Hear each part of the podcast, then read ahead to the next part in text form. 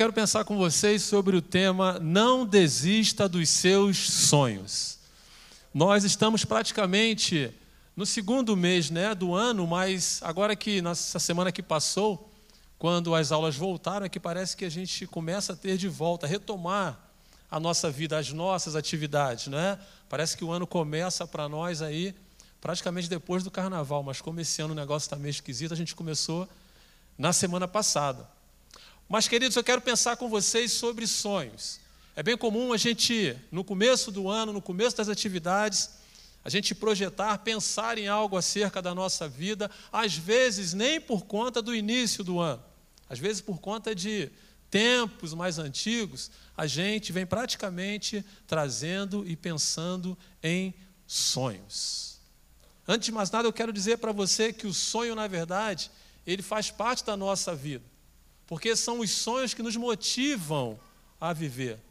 São os sonhos que nos motivam a ir atrás de alcançarmos este sonho.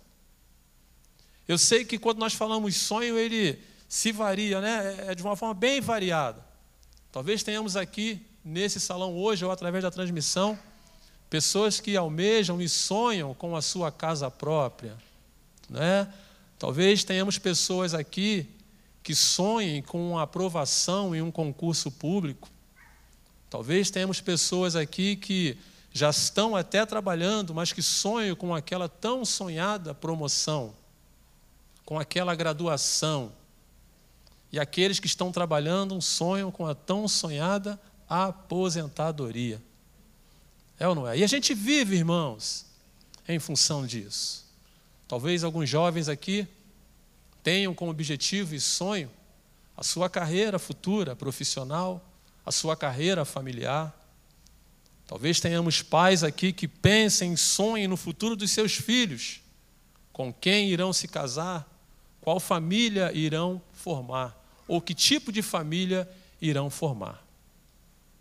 Essa é a nossa vida, irmãos. É assim que nós somos. E a pessoa que não tem sonhos, a pessoa que não tem planos, para a sua vida, dificilmente essa pessoa tem motivação para viver. Dificilmente essa pessoa busca por alguma coisa, busca por melhorar alguma coisa. E aí eu quero convidar você para a leitura, por favor, de Gênesis capítulo 37, versículos de 1 a 11. O texto é um pouquinho extenso, mas deixe sua Bíblia aberta, vamos pensar um pouquinho. E vamos falar justamente sobre ele, José, que a Bíblia apresenta como sonhador. E vamos pensar um pouquinho sobre ele nesta noite. O texto diz assim: José, vendido pelos seus irmãos, habitou Jacó na terra das peregrinações de seu pai, na terra de Canaã. Esta é a história de Jacó. Tendo José 17 anos, apacentava os rebanhos com seus irmãos, sendo ainda jovem acompanhava os filhos de Bila e os filhos de Zilpa, mulheres de seu pai, e trazia, no, trazia mais notícias deles a seu pai. Ora, Israel amava mais a José que a todos os seus filhos, porque era filho da sua velhice, e fez-lhe uma túnica talar de mangas compridas. Vendo, pois, seus irmãos que o pai o amava mais que a todos os outros filhos, odiaram-no e já não lhe podiam falar pacificamente. Teve José um sonho e o relatou a seus irmãos. Por isso o odiaram ainda mais. Pois lhe disse: Rogo-vos, ouvi este sonho que tive. Atávamos feixes no campo, e eis que o meu feixe se levantou e ficou em pé. E os vossos feixes o rodeavam e se inclinavam perante o meu. Então lhe disseram seus irmãos: Reinarás como efeito sobre nós? E sobre nós dominarás realmente? E com isso, tanto mais o odiavam por causa dos seus sonhos e de suas palavras. Teve ainda outro sonho, e o referiu a seus irmãos, dizendo: Sonhei também que o sol e a lua e onze estrelas se inclinavam perante mim. Contando-o a seu pai e a seus irmãos, repreendeu-o o pai e lhe disse: Que sonho é esse que tiveste? Acaso viremos eu e tua mãe e teus irmãos a inclinar-nos perante ti em terra? Seus irmãos lhe tinham ciúmes. O pai, no entanto, considerava o caso consigo mesmo. Amém, irmãos? Esse texto aqui ele está falando de José. José era filho de Jacó com Raquel. Mas José tinha consigo também os seus irmãos. Naquela linhagem dos filhos de Jacó, José era ali o décimo primeiro filho homem. Tinha também uma filha mulher, que a Bíblia pouco fala dela. Mas nós estamos num tempo aqui onde a cultura judaica ela era muito forte. E as mulheres não tinham tanta, não eram tão expressivas assim à luz daquele tempo. E José agora nasce no meio desta família, no seio desta família. Mas para que você possa entender, depois eu até aconselho a você que leia e volte um pouquinho no texto para você entender esse contexto aqui. Jacó já tivera outras mulheres, a começar por, por Lia, que fora trocada por Raquel. Quando você volta na história, você vai ver que Labão fez ali uma confusão para tentar, né, no nosso entendimento teológico, parece que desencalhar Lia, que estava encalhada, e coloca então ela no lugar de Raquel. Uma promessa que havia, um contrato que havia entre os dois, entre sogro e genro. Porém, no ápice ali do encontro, Labão coloca Lia. E Lia dá a Jacó Ruben, Diná, Simeão, Levi, Judá, Issacar e Zebulon. Mas, independente dela aqui, ainda tem Bila, que era sua serva. E nascem dali Dan e Naphtali. E de Zilpa também nasce Gade e Azer. E de Raquel nasce José e Benjamim. E a coisa começa a se complicar, irmão, porque a primogenitura naquele tempo era algo assim muito contundente, muito forte. Muito forte mesmo. Mas a Bíblia nos apresenta, o texto nos apresenta José numa condição, numa condição diferenciada. Olhando para a primogenitura, Rubens seria o primeiro filho. Mas a Bíblia não fala por quê, diz apenas do amor que Jacó tinha para com Raquel e do relacionamento de Jacó com Raquel nasce José. Isso já no décimo primeiro filho. E José agora tem um carinho todo especial, perdão, Jacó agora tem um carinho todo especial por José. E ele quase que tem aquela ideia de ser o primogênito, porque ele é o filho do amor, de Jacó para com Raquel. Queridos, na caminhada, na nossa caminhada, na, e na caminhada de Jacó também, perdão, de José, não foi diferente. Entre o sonho e a sua realização, existe um caminho muito grande a ser trilhado. O texto começa trazendo para nós essa, esse conceito de família onde ele nasceu. E pelo que lemos aqui, vamos falar logo nesse primeiro ponto aqui, as coisas não eram muito boas para José. Porque ele fora agraciado por Deus, ele tinha sonhos, mas ele fora agraciado por, por Deus também com o dom de interpretar sonhos, o que provocava ainda mais a ira dos seus irmãos. E a caminhada de José até a realização não foi nada fácil, irmãos. Eu imagino que para você também, para muitos de nós, nessa caminhada de sonho e realização, também não seja tão fácil assim. Eu quero tirar algumas lições rápidas aqui sobre a vida de José para a nossa meditação nesta noite. O primeiro ponto que eu quero pensar com vocês é que nós precisamos manter viva os nossos sonhos. José venceu de cara as decepções. Volte comigo, por favor, lá no versículo 10. Ele vai dizer assim: contando-o a seu pai e a, e a seus irmãos, repreendeu o pai e lhe disse: Que sonho é esse que tiveste? Acaso viremos eu e tua mãe e teus irmãos a inclinar-nos perante ti em terra? E no 11 diz assim: Seus irmãos lhe tinham ciúmes o pai, no entanto, considerava o caso consigo mesmo. Percebam, queridos, que as decepções em relação aos sonhos de José começam justamente dentro da sua casa, juntos dos seus irmãos. O texto aqui ele dá um, crédito a Jacó quando ele diz aqui que ele considerava consigo mesmo, ou seja, Jacó ouvira o que José falava. E diferente dos seus irmãos que sentiram ciúme, o texto vai dizer que ele considerava. O que, que é considerava? Jacó começou a pensar sobre o que, que esse menino está dizendo. O que, que ele está querendo falar? Ele não se coloca contrário aos sonhos de José, não. Mas os seus irmãos, explicitamente, o texto diz que eles ficavam com ciúmes por conta dos seus sonhos. Eu fico imaginando como não foi aquele bate-papo ali entre eles, irmãos, quando ele fala que os feixes, os vossos feixes estarão diante do meu, o meu estará na frente, os de vocês se curvarão diante do meu. Volto a dizer, falei na quarta-feira, né? Estamos estudando as parábolas de Jesus. Eu imagino que esse sonho na mente dele ali era uma forma até fácil deles conseguirem entender. Mas a ideia de fecho ali era José em uma posição e os seus irmãos se prostrando diante dele. E não diferente disso, ele vai falar agora sobre as estrelas. E ele vai dizer que onze estrelas também se prostram diante dele. E aí, quando a gente entra na matemática, a gente vai ver que é justamente os onze filhos que não eram filhos de Raquel. E aqui no texto fica um escapezinho para Benjamim, que passara a ser o filho caçula. E na nossa cultura, os filhos caçulas são aqueles que nós, né, tem um apreço assim até diferenciado, tem um tratamento diferenciado. Mas Benjamim não teve esse apreço todo. Porque José conseguiu despertar no coração do seu pai Jacó o sentimento de primogenitura.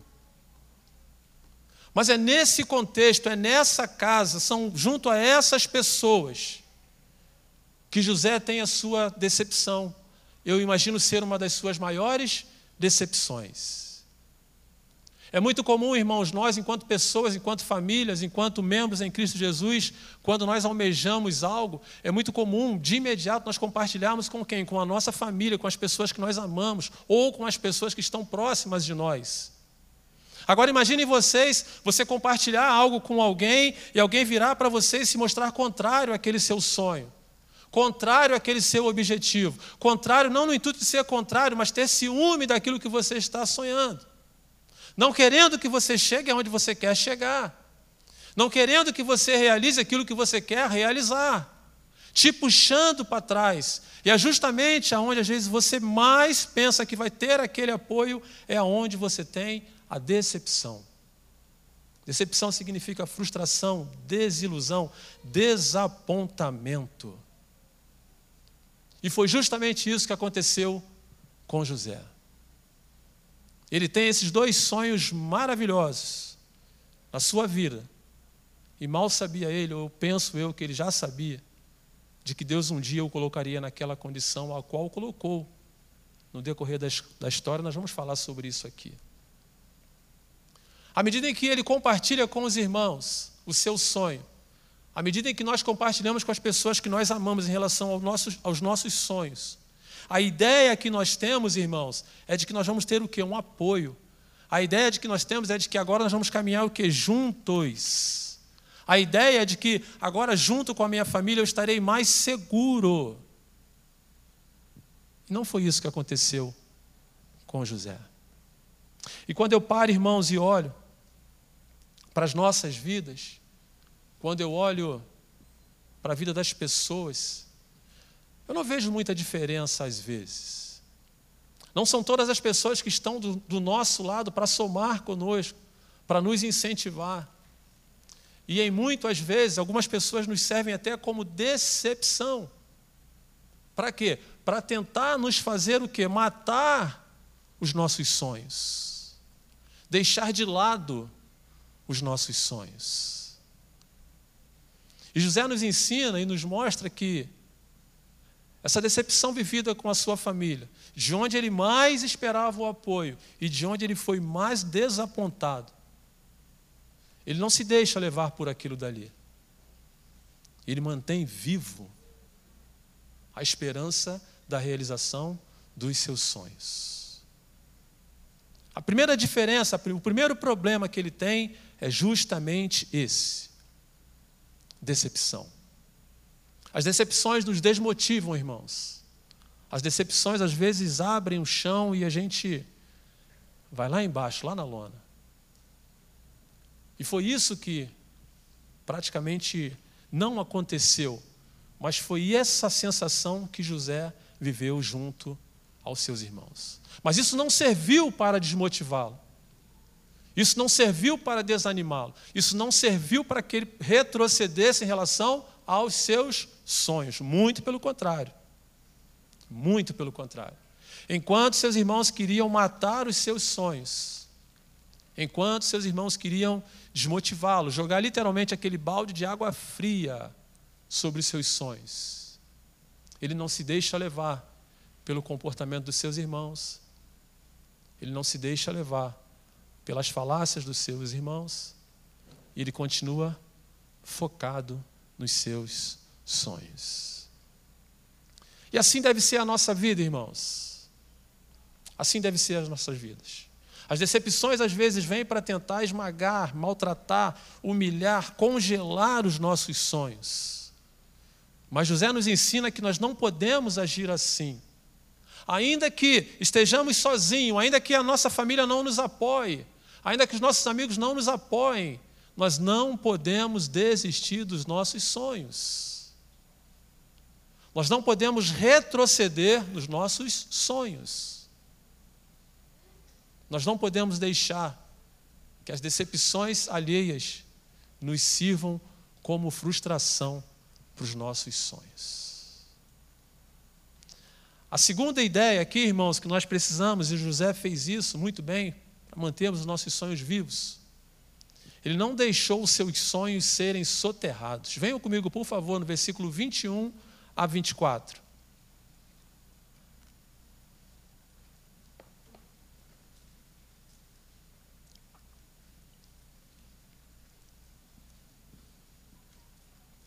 Diz assim o texto: Mas Rubem, ouvindo isso, livrou das mãos deles e disse: Não lhe tiremos a vida. Também lhes disse Rubem: Não derrameis sangue, lançai-o na cisterna, que está no deserto, e não ponhais mãos sobre ele. Isto disse para livrar deles, a fim de o restituir ao seu pai. Mas logo que chegou José a seus irmãos, despiram-no da túnica, a túnica talar de mangas compridas que trazia, e tomando-o, lançaram na cisterna vazia sem água.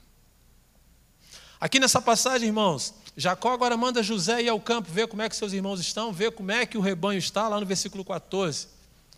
E ele vai, cumprindo ali a ordem, o mandado do seu pai. Ele vai. Mas o que ele não sabia, irmãos, é que já havia uma conspiração contra ele. E um dos únicos irmãos que ainda não tinha aquele todo aquele, todo aquele rancor, todo aquele ranço em relação à sua vida era justamente seu irmão, o que mais velho, Rubem.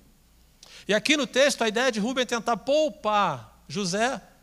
A ideia aqui era assim: olha, joga ele na cisterna, e aí, quando os demais estiverem distraídos, Rubem ia lá, pegava José e o restituía, o levava de volta para casa para entregar ao seu pai Jacó. E o texto aqui vem trazendo para nós, irmãos, que assim que ele se aproxima, no versículo 19, os seus irmãos começam a olhar para ele e falar o que? Lá vem o sonhador.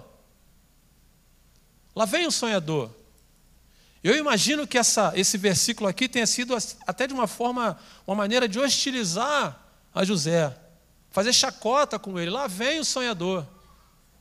E aí vem José, irmãos. José chega junto aos seus irmãos. E quando ele chega, eu imagino que os irmãos não deram nem tempo, irmãos, dele pensar, dele falar, dele perguntar alguma coisa. O texto diz que lançaram mão nele, tiraram a túnica, já com o pensamento de enganar o seu pai Jacó, e o lançaram na cisterna. Eu fico imaginando, irmãos, como é que não foi esse tempo aqui, esse encontro de José junto aos seus irmãos. Sem saber o que fazer, sem saber o que está acontecendo, ele não sabe o que está acontecendo. Ele, na sua inocência, ele tá, está indo ao encontro de seus irmãos na sua inocência. E os seus irmãos já estão consigo com o caso já pensado acerca dele. E o texto vai dizer que o lançam, irmãos, na cisterna. Mas deixa eu dizer uma coisa para você, irmãos, volta a repetir. Da trajetória entre o sonho e a realização dele, há um caminho muito grande a ser trilhado. E as pessoas, quando Deus quer usar, as pessoas com as quais Deus tem intimidade e quer manifestar os seus sonhos, como era o caso de José também, As pessoas não têm isso de uma forma muito fácil, não. Com José não foi muito fácil, não. Deus lança o sonho, Deus lança a condição e parece que imediatamente Deus lança também o que? O desafio. O desafio.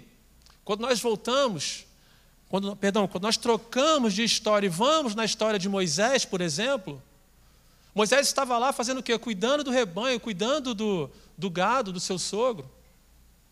E aí o Senhor aparece a ele e chama ele: Olha, eu tenho um plano sobre a sua vida, eu tenho algo para você.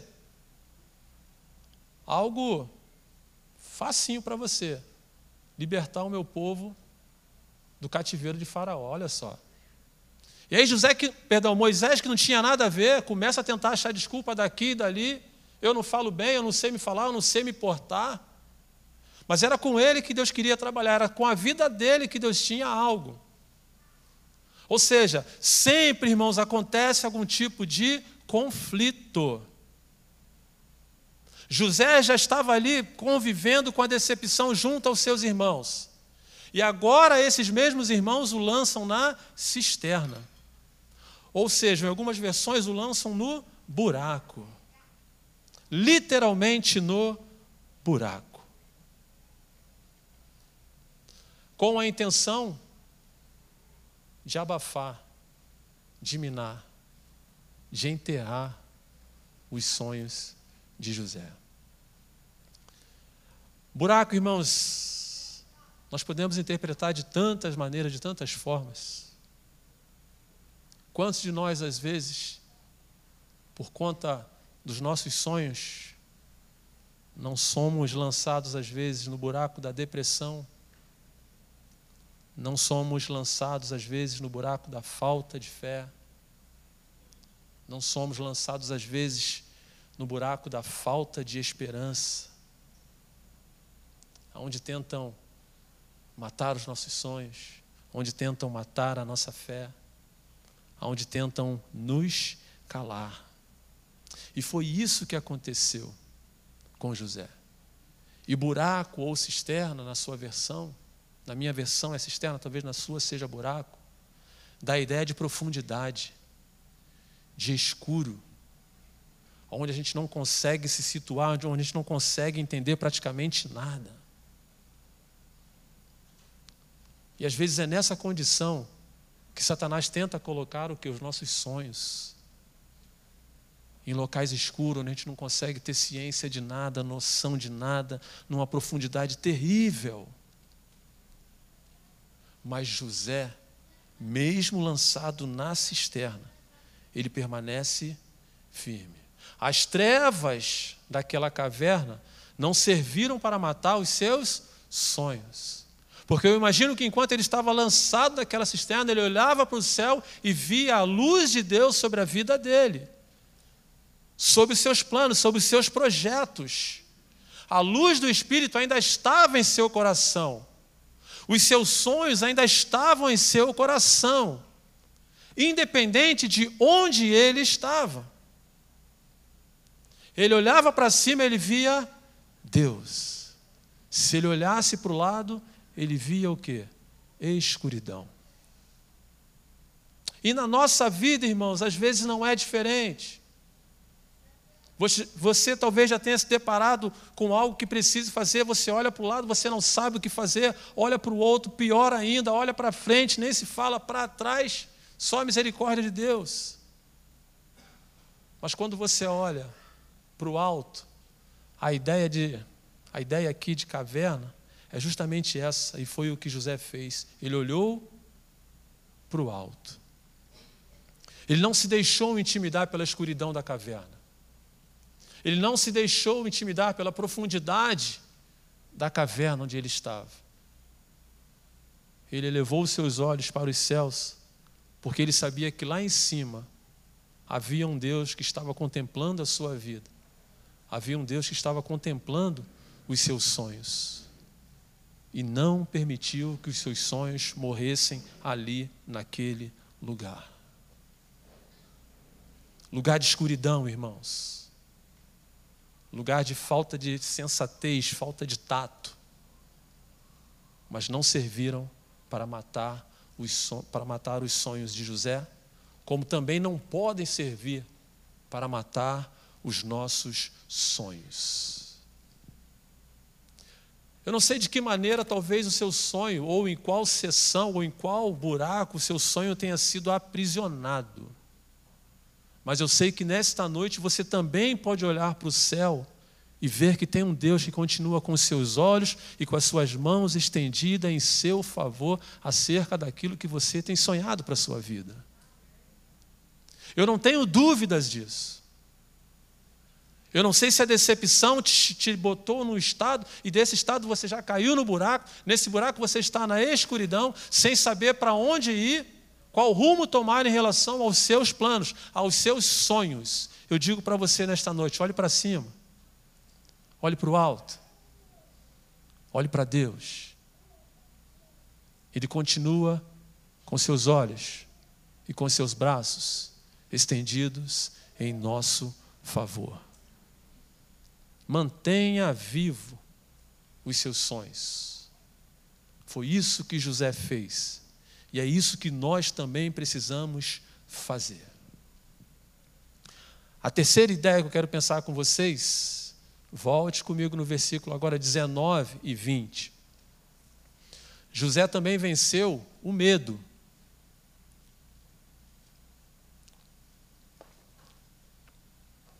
Versículos 19 e 20.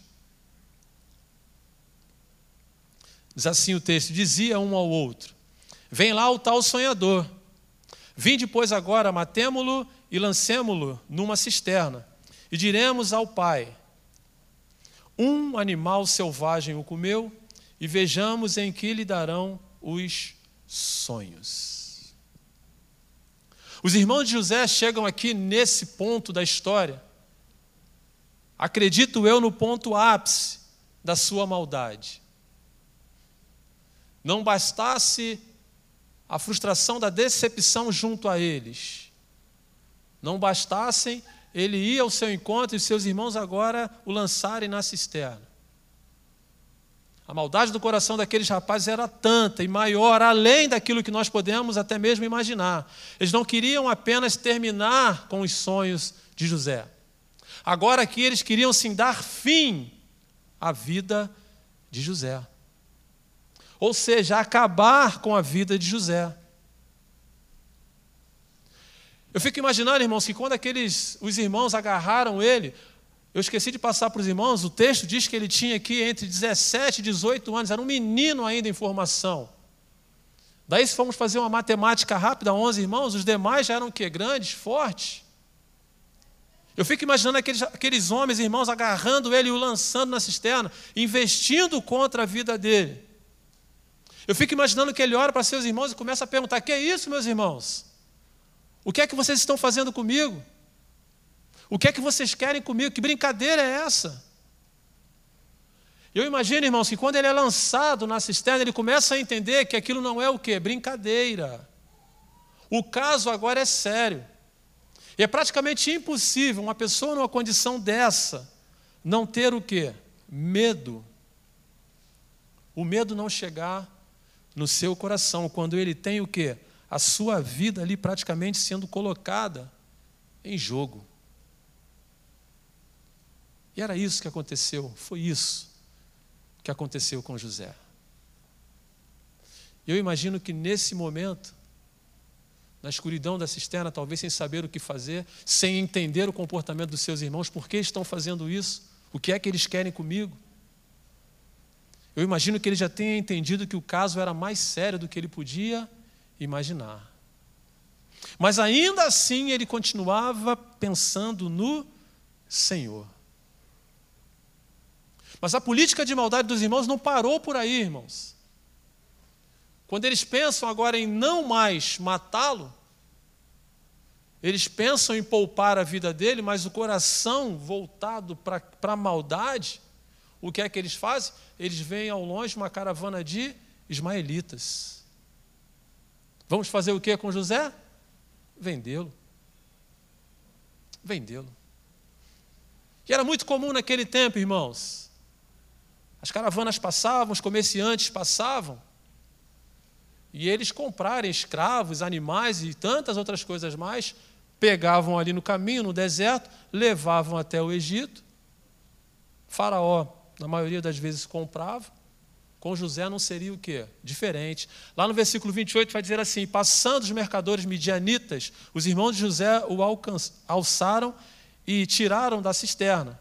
E o venderam por 20 ciclos de prata aos ismaelitas. Este levaram José ao Egito. Eu imagino também, conjecturando, pensando nesse fato, eu imagino que quando aquela corda desce naquela cisterna, José tenha sentido até uma sensação de alívio. Oh, graças a Deus. Até que enfim, irmãos, parou com a brincadeira. Já não era sem tempo de parar, de cessar com essa brincadeira. Eu imagino que em primeiro momento ele tenha sentido que é um alívio tremendo.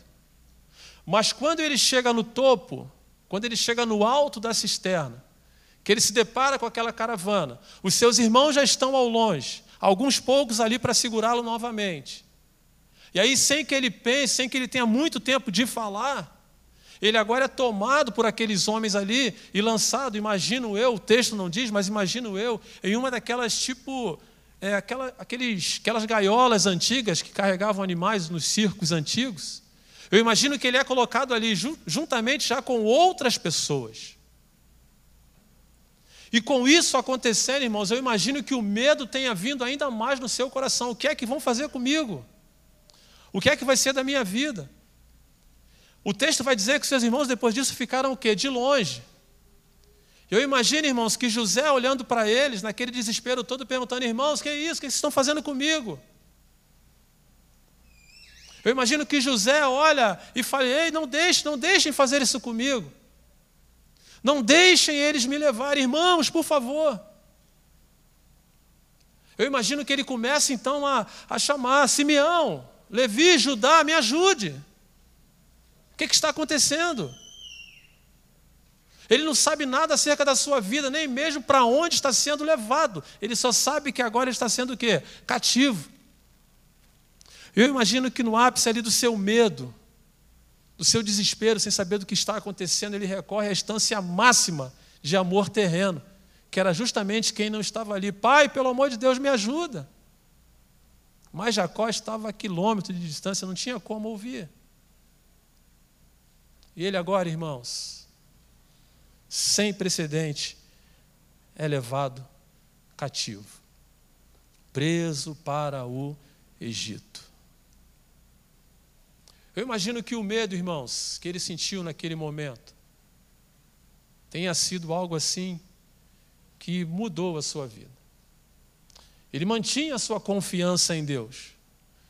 Mas eu creio que pelo não saber, eu creio que pelo não estar preparado para aquilo dali, o medo estava tomando conta do seu coração. E a história vai dizendo que ele é levado, chegando no Egito, ele vai diretamente para a casa de Potifar, um oficial do Egito, comandante da guarda do Egito. Não bastasse tudo isso, quando ele chega lá, a história é longa, por isso que eu peço aos irmãos que depois, quem quiser tomar assim, uma ciência maior dessa história, que ela é muito grande, você fique bem à vontade. Mas ele fica ali sobre custódia, na casa de Potifar. E as tentações sobre a vida dele continuam vindo. Pela bondade que ele era, o texto vai dizer que ele era bem de formosura, era um rapaz bonito. Ele agradou muito bem a Potifar, mas também agradou a sua mulher. E a mulher de Potifar começa a investir contra José, querendo se deitar com ele. E ele se esquivando dela o tempo todo. Até que em dado momento, o que ela faz? Ela simula uma situação, pega a roupa dele e começa a gritar para os soldados. Que agora pegam José e lançam José novamente aonde? No cárcere, na prisão.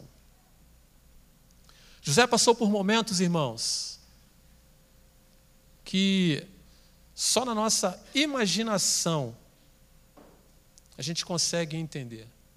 Mas só Ele e Deus que viveram é que sabe o que não foram aqueles momentos. Num cárcere, irmãos, a gente fica. A pessoa que fica no cárcere, eu nunca visitei, nunca nem entrei, mas a pessoa fica entregue à própria sorte. Você não sabe quem está ali, você não sabe quem é o preso que está do seu lado, você não sabe que tipo de crime ele cometeu. E é justamente ali que José estava. E o medo, irmãos, em parte, ele é bom. O medo, em parte, ele é bom. O medo em excesso, não. Mas o medo, em parte, ele é bom. O medo em excesso, ele acaba fazendo o que com a gente? Ele acaba neutralizando a nossa vida, parando a nossa vida. Eu fico imaginando que se lá atrás, se o medo tomasse conta por completo da vida de José, ele não chegaria aonde ele chegou. E às vezes na nossa vida, irmãos, na conquista, na busca dos nossos sonhos, em parte o medo às vezes ele entra no nosso coração e nós precisamos com José aprender a fazer o que? Dominar o medo, não se deixar ser vencido pelo medo. Medo de quê, pastor? Talvez medo da conformidade. Medo de achar que tudo está bom, não vou fazer porque do jeito que está está bom. Medo de encarar uma novidade, medo de encarar o que é algo novo, de experimentar algo novo. E os nossos sonhos às vezes nos impulsionam a isso, mas o medo às vezes nos faz fazer o quê? Desistir, parar, retroceder, não fazer. José tinha de sobra motivos para isso, irmãos. Para que o medo tomasse conta do seu coração e os seus sonhos ficassem neutralizados ali por conta do, do medo. E é isso que acontece às vezes, irmãos, com a gente. Eu não sei qual é o seu sonho, mas talvez o seu sonho exija que você saia da sua área de conforto, exija que você saia ali do, da sua área onde você costuma ficar bem, exija mais de você, e isso às vezes lhe causa medo, em algumas situações até pânico, né? Mas José mostra para gente, irmãos, que ele passou por maus bocados. O medo chegou, mas ele superou. À medida em que as situações que colocavam medo em seu coração chegavam até ele, ele superava os seus medos. Não se deixava dominar pelo medo. Não se deixava. E é isso que nós precisamos fazer também. Precisamos vencer o medo, irmãos. Não deixar que o medo impeça a nossa caminhada. E por último, em quarto e último ponto, peço, por favor, que você agora abra lá em Gênesis 45, versículo 3.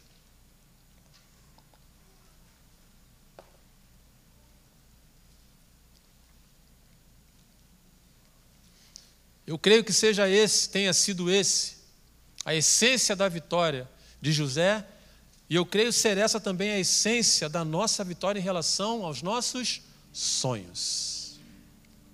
José sonhava os sonhos de Deus. Gênesis 45, versículo 3 diz assim: E disse a seus irmãos: Eu sou José. Vive ainda meu pai? E seus irmãos não lhe puderam responder, porque ficaram atemorizados perante ele. Até chegar nesse ponto da história, a história é longa. Você pode depois de sua casa se deleitar na palavra de Deus. Mas até chegar neste ponto aqui, todos aqueles que fizeram mal a José lá atrás, todos eles, a decepção que ele sofreu, o ser lançado na cova, como ele foi, o ser vendido como escravo, como ele foi, o ser preso por Potifar, como ele também foi, resultou em coisas que ele, eu imagino que ele pensava assim, porque era um sonho que ele tinha no coração, mas que foge, foge a nossa compreensão acerca dele.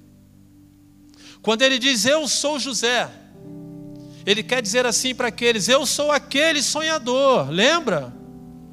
Aquele que sonhava e que vocês zombavam.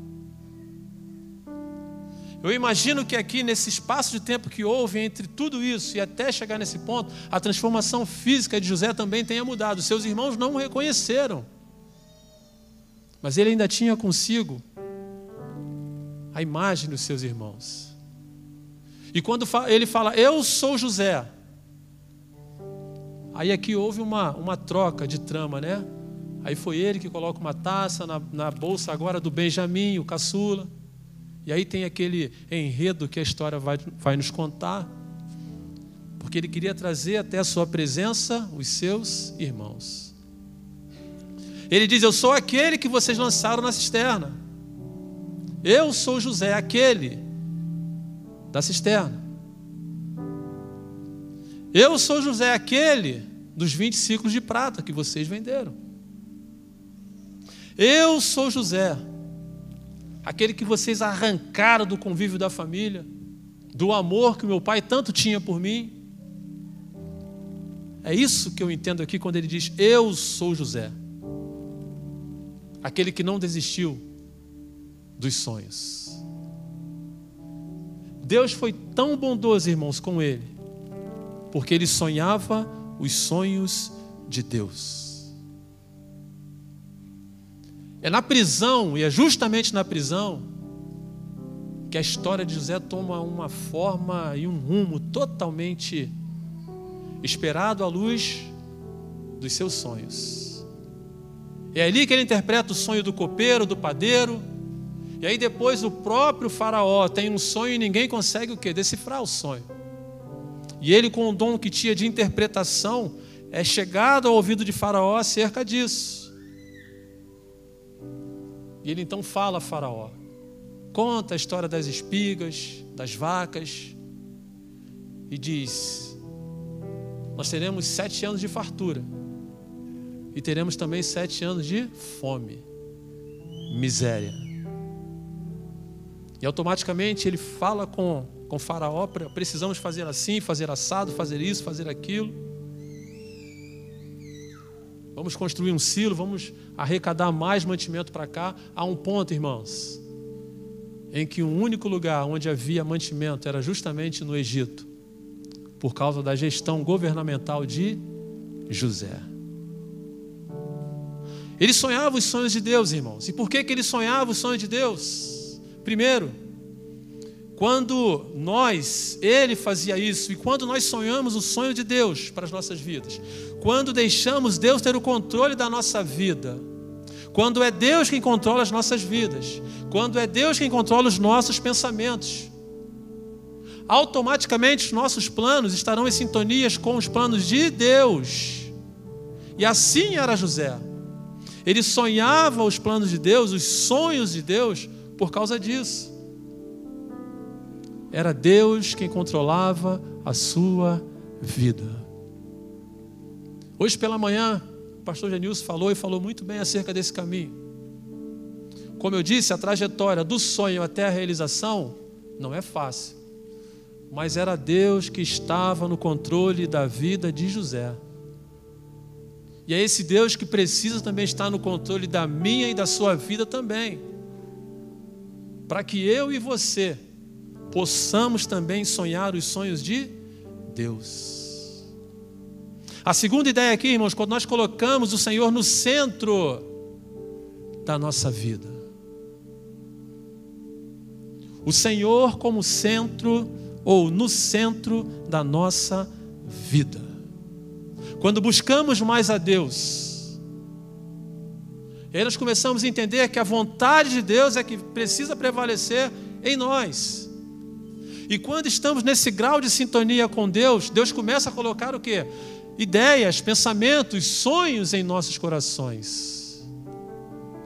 E aí nós sonhamos, literalmente, os sonhos de Deus. A terceira ideia, irmãos, de sonharmos os sonhos de Deus é quando nós deixamos Deus guiar as nossas vidas. Quando é Ele que guia. Talvez José não quisesse ir aonde foi, estar aonde esteve, mas era Deus que estava guiando, norteando a sua vida. E quando é Deus quem norteia as nossas vidas, e quando é Deus que guia os nossos passos, e é quando nós estamos em sintonia com Ele, é que nessa trajetória, Deus vai colocando os seus sonhos em nossa mente e também nos nossos corações. E por isso que ele sonhava os sonhos de Deus. E a quarta e última ideia, quando vivemos debaixo do propósito de Deus. Ah, meu irmão, aí é bênção pura. Aí a bênção é completa quando nós vivemos debaixo do propósito de Deus, daquilo que Ele quer para nós, daquilo que Ele quer para as nossas vidas, daquilo que Ele almeja para nós. E quando falamos em sonho, às vezes nós nos prendemos só naquilo que é o que? Desse tempo, essa terra. O que é bom também não deixa de ser. Mas Deus também tem planos e sonhos conosco acerca da nossa vida espiritual. Daquilo que somos ou daquilo que podemos nos formar enquanto homens e mulheres de Deus. Portanto, meus irmãos, minhas irmãs, você que nos acompanha, não desista dos seus sonhos. Tudo aquilo que Deus colocara no coração de José aconteceu. Ele chega à posição de governador do Egito. Mas antes de tudo isso, José foi um bom filho, um bom escravo, um bom mordomo, um bom prisioneiro e um excelente governador, que a história jamais conheceu outro igual. E é isso que Deus tem para nós, irmãos. É isso que Deus tem para mim. É isso que Deus tem para você. Não desista dos seus sonhos. Quatro pontos. José venceu as decepções. Não se deixe abalar pelas decepções da vida, que tentam frustrar, matar os seus sonhos. Mantenha sempre vivos os seus sonhos. José não deixou os seus sonhos serem soterrados quando lançado naquela cisterna. José venceu o medo quando este bateu a sua porta. José sonhou os sonhos de Deus, porque ele tinha uma vida e um coração convertido ao Senhor. Eu quero que você baixe sua cabeça agora, aí onde você está, lá na galeria, aqui embaixo também. Talvez você tenha se identificado com algo que o Espírito Santo falou ao seu coração nesta noite. Talvez você tenha lutado, buscado, já tenha até desistido em alguns sonhos, algum plano ou projeto. Talvez uma dessas situações que eu falei aqui, você se identifique com elas. Mas a principal de todas aqui, que eu quero para você nesta noite, é que assim como José, você também sonhe os sonhos de Deus. Assim como José, você tem uma vida e um coração convertido a Ele, para que você possa ser bem sucedido nos seus sonhos, nos seus planos independentemente de todos os ventos que se levantem de forma contrária. Ainda assim, Deus quer te levar a lugares altos, assim como levou José.